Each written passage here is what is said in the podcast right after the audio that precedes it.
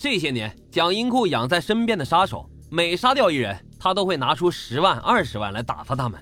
可眼下手头正紧得很，上哪儿去弄这么多钱呢？琢磨了一会儿啊，蒋英库突然想到了一位最要好的朋友——刘少北。刘少北是一个经常在铁路沿线做买卖的，几年前就与蒋英库混得很熟，他俩经常在一起赌博、喝酒、嫖娼。平时啊，这个刘少北嗜赌如命。每次去赌钱呀，都要带着蒋英库，不管输和赢，赌资完全由刘少北出。赌完之后，两人还经常去饭馆、酒楼豪饮一顿。有这么一回呀，酒过三巡，刘少北手舞足蹈了起来。他脱掉了衣服，光着膀子，边喝边吹说：“蒋英库，别看你事业干得那么红火，可是老弟不服你。你有钱，我也有钱；你有枪，老子也有枪，黑白两道我都吃得开。”说者无意，听者有心。眼下的蒋英库啊，正是缺钱的时候。这会儿一想到这个刘少北啊，大有柳暗花明的感觉。他冷静地思索着怎么样去抓住这个刘少北，因为刘少北有钱有枪，从他的言谈举止中啊，看不出来是撒谎的样子。既然他这么有钱，那就以钱的名义投石问路，先探探他的虚实。第二天，蒋英库安排了一桌丰盛的饭菜来款待刘少北。见到满满一桌的山珍海味，外加一箱茅台，刘少伟那是受宠若惊。不一会儿啊，就喝的是云山雾绕。但是刘少伟啊，还是没有忘了吹牛说大话的习惯。他举起了酒杯说：“老哥，你今天找我，指定是有事。有事您说话。我这人啊，除了腰里有点钱，别的啥都没有。”蒋银库一听啊，高兴坏了，拍着刘少北的肩膀就说道：“兄弟，你真是神了。”哥哥就是想借两个钱周转一下，用不了几天就还给你。刘少北一听到“借钱”这两个字儿，心里是恨不得抽自己两个大嘴巴子。说啥不好呢？非得提钱，这下可好了，借钱给他，那不就等于肉包子打狗了吗？可是进到肚子里的酒精却让他的嘴啊不听使唤了。他眨巴着眼睛说：“借钱啊，那好说，哥你就说要多少吧。”蒋英库一听啊。知道刘少北是死要面子活受罪的人，他笑眯眯的在刘少北面前伸出了五个手指头。刘少北迷迷糊糊的说：“五万。”蒋英库干笑了几声：“那点钱他妈放屁都不够，我还用找你？五十万！”刘少北听完浑身一嘚瑟，被惊的酒都醒了几分，瞪大了眼睛。蒋英库见刘少北脸色都变了，一巴掌就重重的拍在了刘少北的肩膀上，紧追不舍的问。是不是不想借？刘少伟哪有那个胆，只好咬着牙赌着借。不就是五十万吗？大丈夫一言既出，驷马难追。明天上午九点，一定把钱送到哥的手里。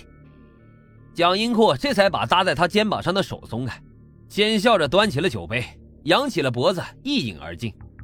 刘少伟回到家，恨不得扇自己两个耳雷子。但是第二天，他还是背着妻子来到了银行，从银行卡里取出了五十万。亲自送到了蒋英库的手里。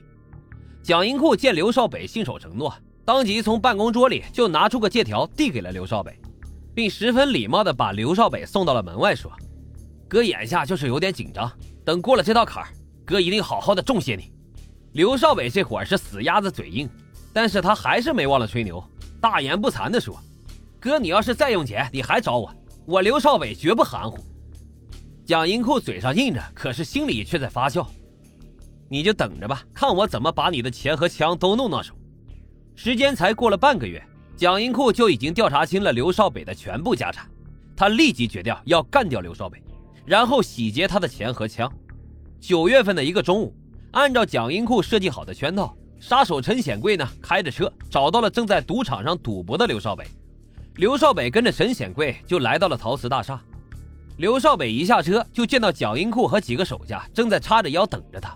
刘少北问：“哥，你找我打麻将吗？怎么在车库里呀？”蒋英库猛地一回头，脸色阴沉的让人起了一身的鸡皮疙瘩。他问刘少北：“你到底有多少钱？同时招来。”刘少北浑身一颤，这下他明白了，这蒋英库根本不是找他打麻将，原来是要他的钱。他咽了口口水，努力让自己显得镇静一点，说自己还是那句话：蒋英库要用钱就说话，他绝不含糊。蒋英库咬着牙冷笑了两声，恶狠狠地说：“我不光要你的钱，我还要要你的命。”蒋英权和王英利操起了棍棒，照着刘少北就劈头盖脸的打了起来。万万没想到啊，这蒋英库会来这么狠毒的一招。没等他用手捂住脑袋，就被打得头破血流，哎呦一声就栽倒在了地上。紧接着，陈显贵冲了过来，一手把他翻成仰面朝天，一手举起了尖刀，对准刘少北的前胸连刺数刀。每刀拔出来的时候，都有一股血跟着刀喷出来，飞溅到了墙上和地上。刘少北哼哼了几声，嘴里涌出了几口鲜血，双腿乱蹬了几下，就一命呜呼了。蒋英库阴沉沉地对手下说：“赶紧去他家把五十万的借条给我找回来，然后把他家的钱和枪都给我带回来。”几个手下立马开车来到了刘少北的住处。蒋英权上前按住门铃，从门内传出了一个女人的声音。那是刘少北的妻子朱小晴。朱小晴刚把门打开，蒋英权一个箭步就冲进了屋里，一把抓住了朱小晴。朱小晴吓得直嘚瑟，战战兢兢地问他们要干什么。蒋英权咬牙切齿地说道：“要你的命！”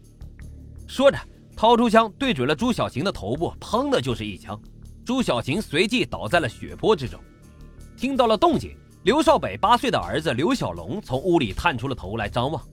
王英利快速的冲了进去，一把将刘小龙按倒在地，连掐带压，不到一分钟的功夫，可怜的孩子就咽气了。蒋英权则高声命令把他们全都给卸了。于是刘少北家顿时成了屠宰场，他们四个人剁的剁，砍的砍，娴熟的将朱小琴、刘小龙分成了十几块，然后用塑料布连包带裹的塞进了编织袋里。一场骇人听闻的楼内碎尸案，竟然在人们几乎没有什么察觉的时候就发生了。